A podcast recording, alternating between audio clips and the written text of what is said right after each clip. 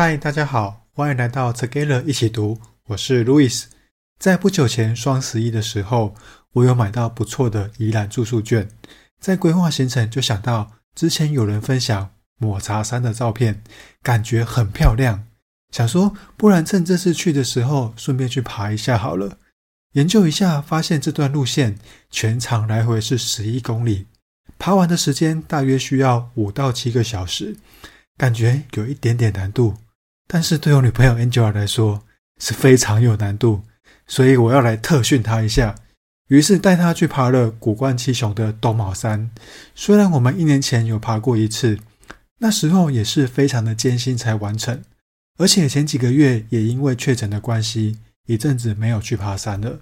这次去东卯山的时候，Angela 在历经重重考验之后，终于顺利的完成了。结果剃退了四五天，走路都怪怪的。希望我们去爬抹茶山的时候，可以顺利的完成。我们在辛苦爬山的时候，就会想，如果当初确诊的时候，可以快速的恢复运动的习惯就好了。那要怎么样建立一个好的习惯呢？就让我们来看看。长期在畅销排行榜占有一席之地的《原子习惯》吧。作者詹姆斯·克利尔是研究习惯、决策及如何持续进步的作家与讲者。他在高二的一场棒球赛中，意外被球棒打到脸，造成脑震荡、鼻梁断裂、颅部骨折和眼窝碎裂。送医之前就失去了意识，在送医的过程中还癫痫发作。甚至停止呼吸。隔天清醒后，为了测试嗅觉而擤鼻子，却将左眼给挤压出来，只靠眼皮及视神经挂着。事故发生后数周，他眼睛看到的影像都是重叠的。一个月后，眼球才确实回到原本的位置，还要努力复健，重新练习身体的基本动作，像是走直线这种动作。在八个月后，他才能够再度开车。一年后，终于重回球场。克利尔从四岁就开始打棒球，却在高三那年成为了唯一被校队剔除的三年级球员。整个高中棒球生涯只上场打了十一局。大一的时候，他还是想要打棒球，就加入了棒球队。哦，不是台湾的棒球队。但是他知道自己不可能被排进先发，于是先认真建立良好的习惯，像是规律的睡眠、保持房间整洁、改善读书习惯和养成每周重训的习惯。大二的时候，他就获得了先发投手位置。大三那年被票选为队长，在事故后的第六年被选为丹尼森大学最佳男性运动员，并入选 ESPN 的全美明星阵容。在全美国只有三十三个人得到这项殊荣。毕业那年，他还获得总统奖章，这是该校最高的学业奖项。克利尔认为，这都是他累积了一连串的微小胜利与突破。在这段过程中，不存在一个决定一切的关键时刻，而是有许多个。他说：“只要你愿意坚持多年，起初看似微不足道的改变。”终将像你复利计算一样，利滚利，滚出非比寻常的结果。因为多年来，克利尔都在记录自己关于习惯的实验。他在二零一二年十一月开始在网站上发表文章，到二零一八年的时候，网站每月的浏览人数已经有好几百万次，订阅电子周报的人数则接近五十万人。哇！我看到之后，马上搜寻，然后订阅。他的文章也定期出现在《时代》、《创业家》和《富比士》杂志上。他还创立了习惯学院，有超过一万名的领导者、经理人、教练及讲师从习惯学院毕业。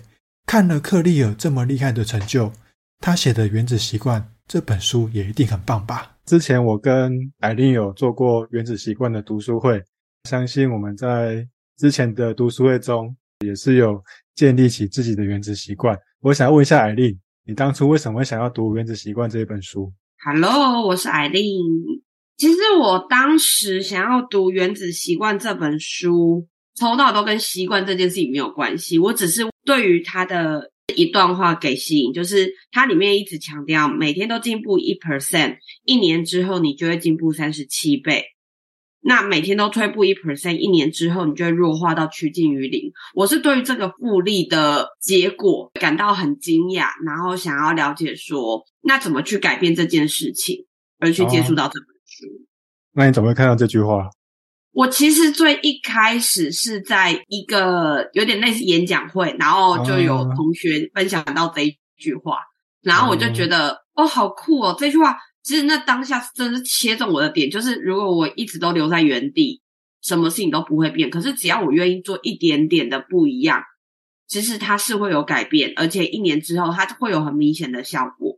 对，然后我才去研究到哦，原来有一本书在讲这件事情。真的，就听到也是蛮惊人的。每天只要进步百分之一，一年我们就可以进步三十七倍。对啊，只要一年呢。对，很惊人。那你觉得这句话是真的吗？我觉得是。你觉得是？对，我必须要说，真的是，因为我以前对这句话我有很多怀疑。嗯。然后我其实真的是这一两年之后。我自己还蛮有蛮明显的改变。所以你看完这本书之后，你养成了什么好习惯？认真说，如果以养成好习惯，我看完这本书之后马上立即培养的习惯，我可以坦白说没有。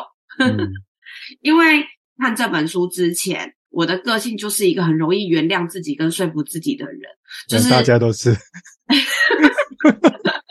哦，真的吗？我以为我特别严重，就是我每天睡觉前都会跟自己讲，从明天开始我要干嘛干嘛干嘛，然后隔天早上醒来就觉得说，人生苦短嘛，何必这样为难自己？然后就这样说服自己就过了。所以其实，在习惯养成这一块，我常常有发下宏愿，但是不曾真的认真去做。然后一直到看完这本书之后，我自己会觉得，哎，好像养成一个习惯，它没有那么的难。因为我觉得书里面提到了很多方法，去让你有一些习惯的养成，还有让习惯变得很容易上手。嗯，对。然后我才发现说，哦，原来很多事情它其实透过方法就可以让我们变进步。嗯，那可以举个例子吗？比如说你之前没有养成的习惯，可是在看完这本书之后，那你透过书中的方法，反而培养出一个好习惯。有这种例子吗？有，我觉得是。其实那时候在读书会的时候，我从呃第一次开读书会，我们那时候我们都有许下一个想要养成的习惯，一直到读书会结束，我一直都还是想要养成的习惯，就是早睡早起。嗯，可是早睡早起，它其实它不是两件事情，它认真讲，我觉得它是同一件事情。你只要早睡，基本上就容易早起；你只要没有办法做到早睡早起，就很难。那同样的，你只要早起，因为你早上起得早嘛，你的精神体力它也不容许你撑太晚，你就会早一点睡。嗯。所以早睡早起这个口号，其实我喊了很久。我从看书开始就喊，一直到看完书之后，我都觉得我在看书的过程中有做一些改变。但实际上，书看完之后，我就把那个习惯还给我当时读书会的同学了，我就也没有带着走。一直到今年，我才真的比较算是有养成这个习惯。之所以有办法养成的原因，其实也真的是读书会当时的一个同学，也是我嘛 Podcast 的一个同学 Stacy。哦，是 Stacy。对，是 Stacy。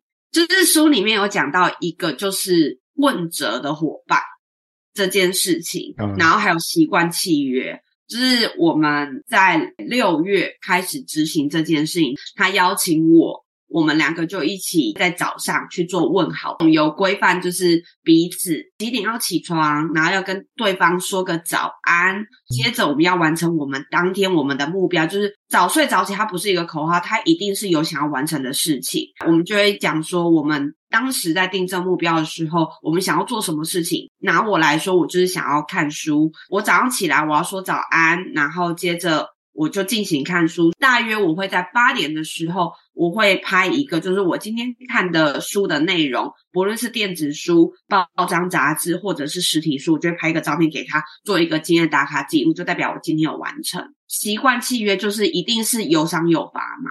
那在罚则这一块上面，我们就是有互相约定说，诶，我如果一天没有做到的话，我就要呃提交五十块作为对方的赔偿资金。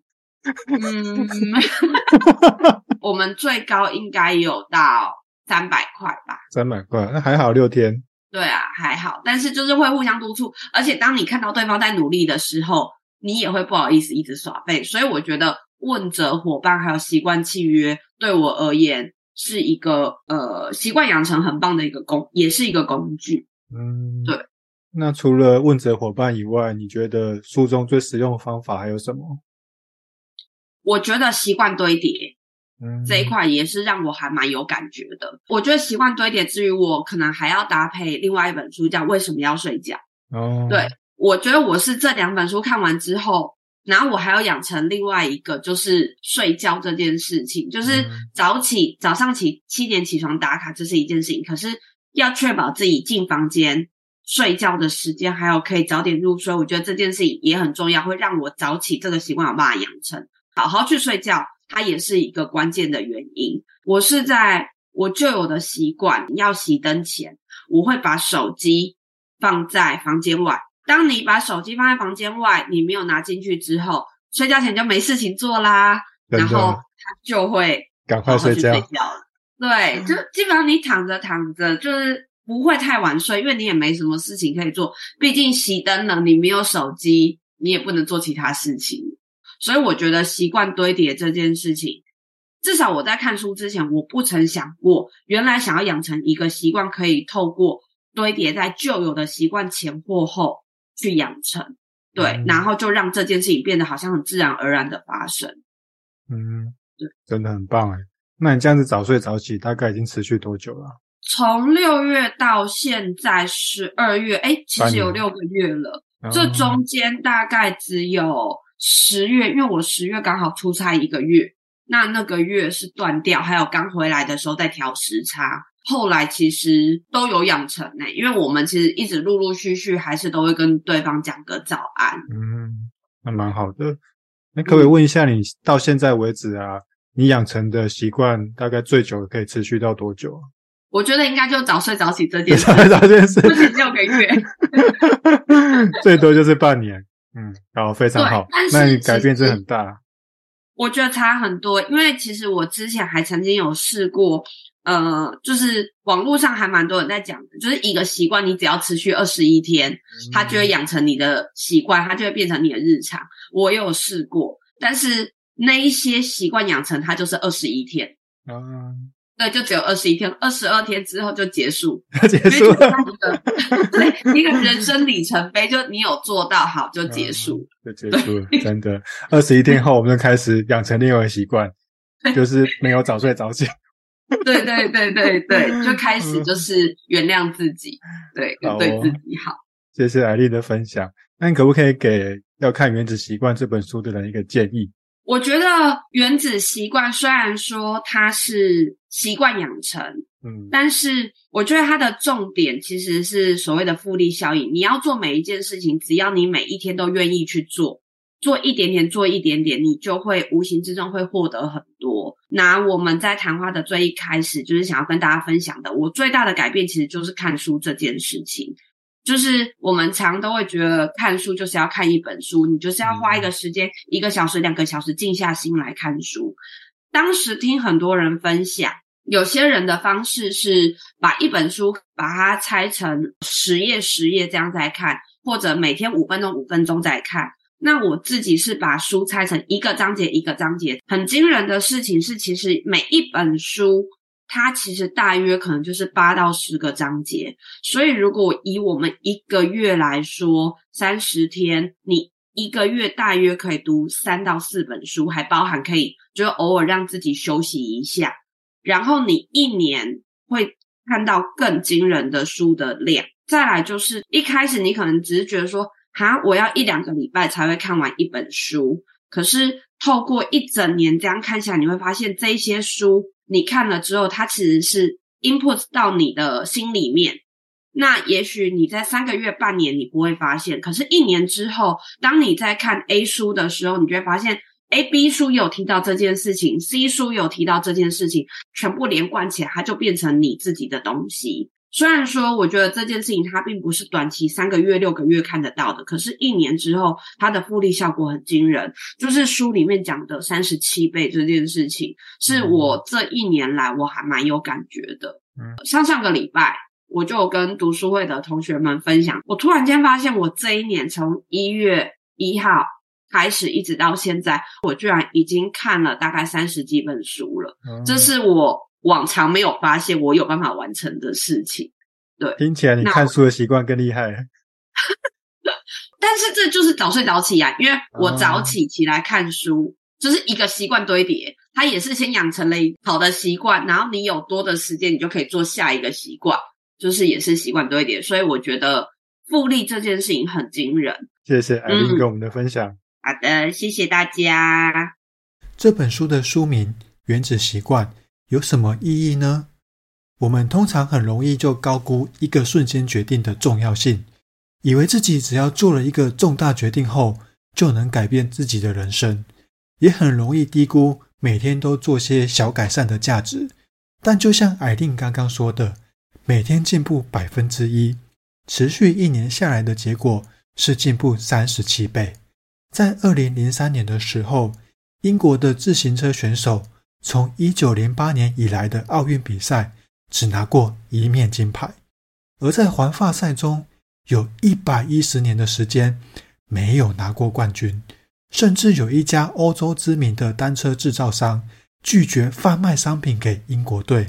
当时的教练戴夫·布莱尔斯福德做了一个改变，他把关于骑自行车的所有面向分解，让每个面向都改善百分之一。布莱尔斯福德跟他的教练团队一开始做的小调整，可能我们都想得到，像是重新设计单车坐垫，变得更加舒适，还有在轮胎上涂酒精，增加抓地力，要求选手穿上电热式紧身裤，让肌肉在骑车的时候可以维持理想的温度，还有使用生物回馈感应器，监测每个选手对不同训练的反应。在风洞测试不同的布料，让室外比赛的选手换穿室内比赛服，因为那更轻，也更符合空气力学。然而，他们还不满意。布莱尔斯福德跟他的团队继续在被忽略、没有被想到的地方寻求百分之一的改善，像是测试不同的按摩油，看哪一种能够让肌肉最快恢复。雇请一名外科医师来教导选手如何洗手。以减少感冒的几率。哇，原来洗手也是一门学问。还有为每位选手找出能带来最佳睡眠品质的枕头，还有床垫。他们甚至把后勤卡车的内壁漆成纯白，这样就可以察觉被看漏的微小灰尘，避免这些尘埃影响到精确调教过后的比赛用车。当数百个这类微小改善累积起来，成果来得比所有人预期的都还要快，在短短五年内，英国自行车队就在二零零八年的北京奥运称霸公路赛，还有场地赛项目，拿下六成的金牌。四年后，在伦敦奥运更创下九项奥运纪录，还有七项的世界纪录。同一年，布莱德利·威金斯成了史上第一位赢下环法自行车赛的英国选手。隔年换他的队友克里斯·弗鲁姆夺冠，威金斯接下来又赢得二零一五、二零一六还有二零一七年的赛事，让英国队在六年内五度于环法自行车赛登顶。二零零七年到二零一七年这十年间，英国的自行车选手总共拿下一百七十八座的世界冠军，另外还有奥运加残奥金牌总共六十六面。还有五次的环法自行车赛的胜利，这就是原子习惯的力量。相信大家跟我一样，在听完克利尔自己的故事和英国自行车队的改变后，一定也很热血的马上想要做一些改变，然后认为自己在过了几年后就会有很大的成就吧。但这种事真的有发生吗？在过去的某一刻，可能在听完某一场演讲。或是看完一场电影，甚至是看完一本书，我也有很多次这种热血的感觉，但是真的养成的好习惯却没有几个。这是为什么呢？我们可以想象两个正在戒烟的人，当有人对他们递出香烟的时候，第一个人说：“哦，不了，谢谢，我正在戒烟。”第二个人却说：“哦，不了，谢谢，我不抽烟。”这两个人有什么不一样呢？第一个人仍然认为自己是个吸烟者，只是在戒烟；第二个人却传达了自己身份认同的改变，不把自己当个吸烟者。我自己也有尝试养成运动和读书的习惯，但是每次都坚持了几个月就中断了。只有一个习惯坚持了一年以上，就是每天写当天投资交易的规划和检讨。可能就是我打从心里觉得。我要努力去把投资这件事转变成我的主要收入来源，所以不管每天多忙多累，我都会花一点时间来看一下今天的故事，然后写下我的规划和检讨。所以要养成一个好习惯，首先要改变的就是身份认同，然后改变你做的事。像是我认为自己是个投资者，就会每天去写交易规划和检讨。如果我想要养成运动的习惯，就要认为自己是一个运动的人，或是认为自己是一个健康的人，然后透过每天做一些运动来加强自己的身份认同。大家也可以想象一下，如果要坚持每天运动的话，做怎样的身份认同会最有效呢？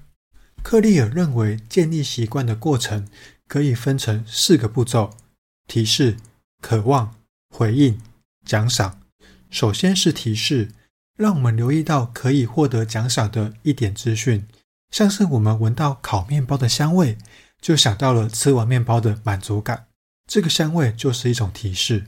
我之前在二零二一年疫情比较严重的时候，坚持在家运动了差不多半年。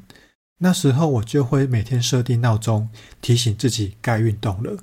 这个闹钟响起的时候，就是运动对我的提示。第二个步骤是渴望。也是所有习惯背后的动力。你渴望的不是习惯本身，而是习惯带来的状态改变。就像刚刚说的，吃完面包后的满足感，还有我那时候运动，就是因为变胖了，所以想要变瘦一点。变瘦就是我的渴望。第三个步骤是回应，回应是你确实执行的习惯，可能会以想法或行为的方式呈现。回应会不会发生？取决于你受到多少刺激，以及与行为连结的阻力多大。如果行为所需要的身体或心智劳力超出你愿意付出的量，你就不会去做。像是闻到面包香味，你可能就会去买个面包来吃。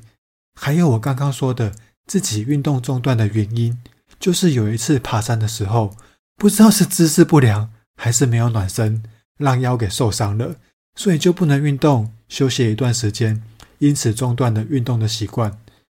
最后，回应会带来奖赏，奖赏就是每个习惯的终极目标，像是吃掉面包的满足感。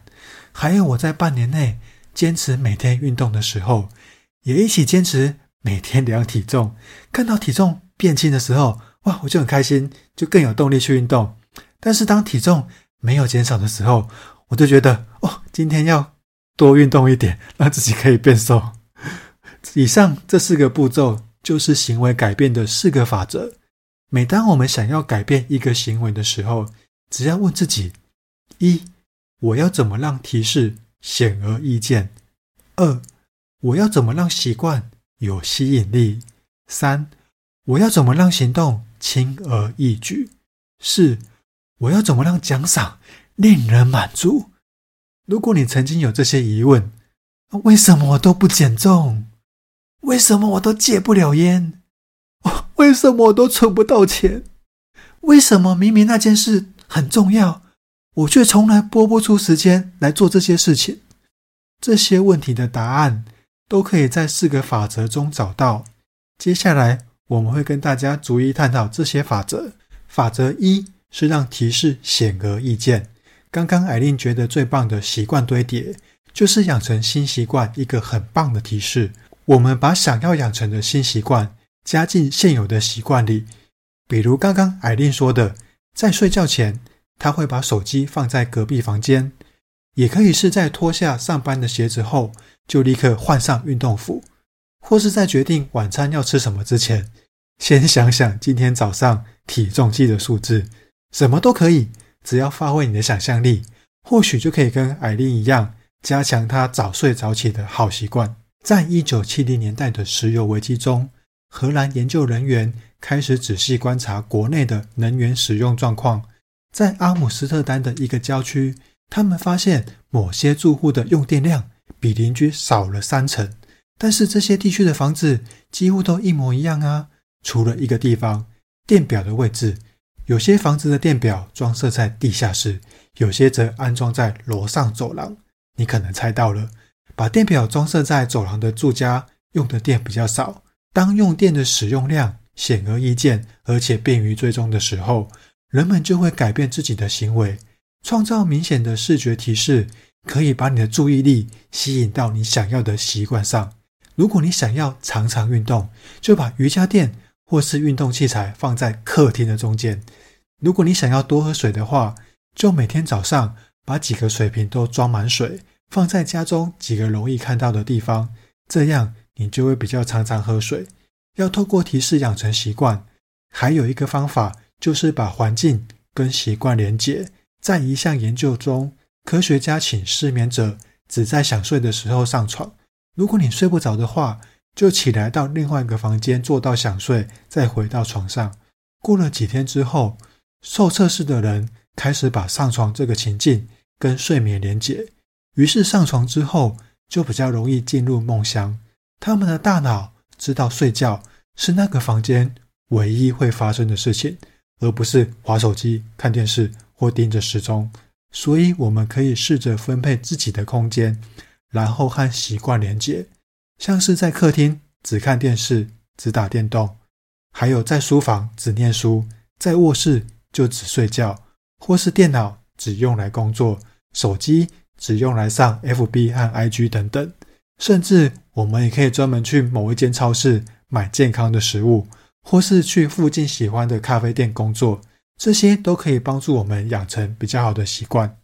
如果我们想要戒掉坏习惯，也可以运用这个方法。一九七一年，当越战进入第十六年的时候，来自康乃狄克州的美国国会议员罗伯特·斯蒂尔，还有来自伊利诺州的摩根·墨菲，去拜访部队时，发现，在越南服役的军人里，有百分之三十五的人都试过海洛因。还有高达百分之二十的人已经上瘾了。这项发现，在华府引起一阵骚动。尼克森总统还成立了预防药物滥用特别行动办公室，用以推广预防还有勒戒，并追踪有毒瘾的士兵返乡后的状况。深入追踪后，发现那个很惊人的结果：吸食海洛因的士兵回家后，只有百分之五的人在一年内再度上瘾。就算过了三年，也只有百分之十二的人固态萌发。换句话说，十个在越南吸食海洛因的士兵，大概有九个在一夕之间就戒除了毒瘾。当时海洛因成瘾原本被视为是终身而且不可逆转的。研究人员发现，士兵们待在越南的时候，整天都被激发吸食海洛因的提示围绕，像是毒品很容易取得。还有他们持续接收战争的压力，他们结交了同样吸食海洛因的士兵，还有他们离家数千里。但是当他们重新踏上了美国国土，他们就会发现自己身处的环境完全没有这些提示，所以大部分人马上就戒毒了。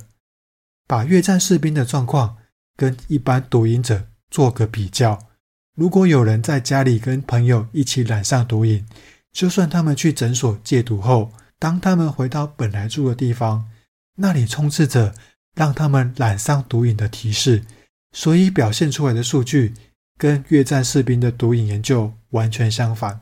从乐戒所回家后，通常百分之九十的人会再度染上毒瘾，哇，非常可怕。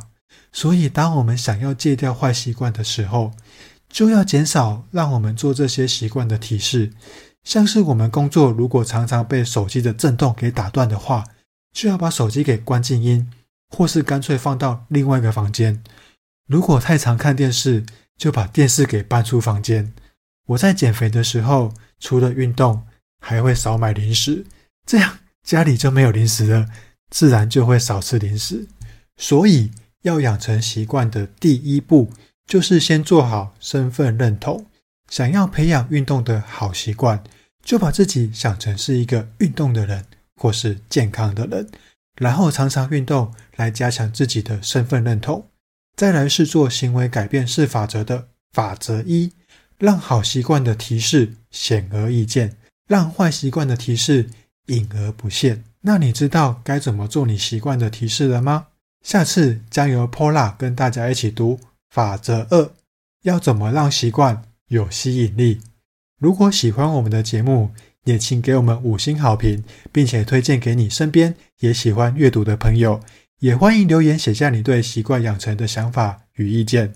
祝大家有一个愉快美好的一天！Together 一起读，与您下次见。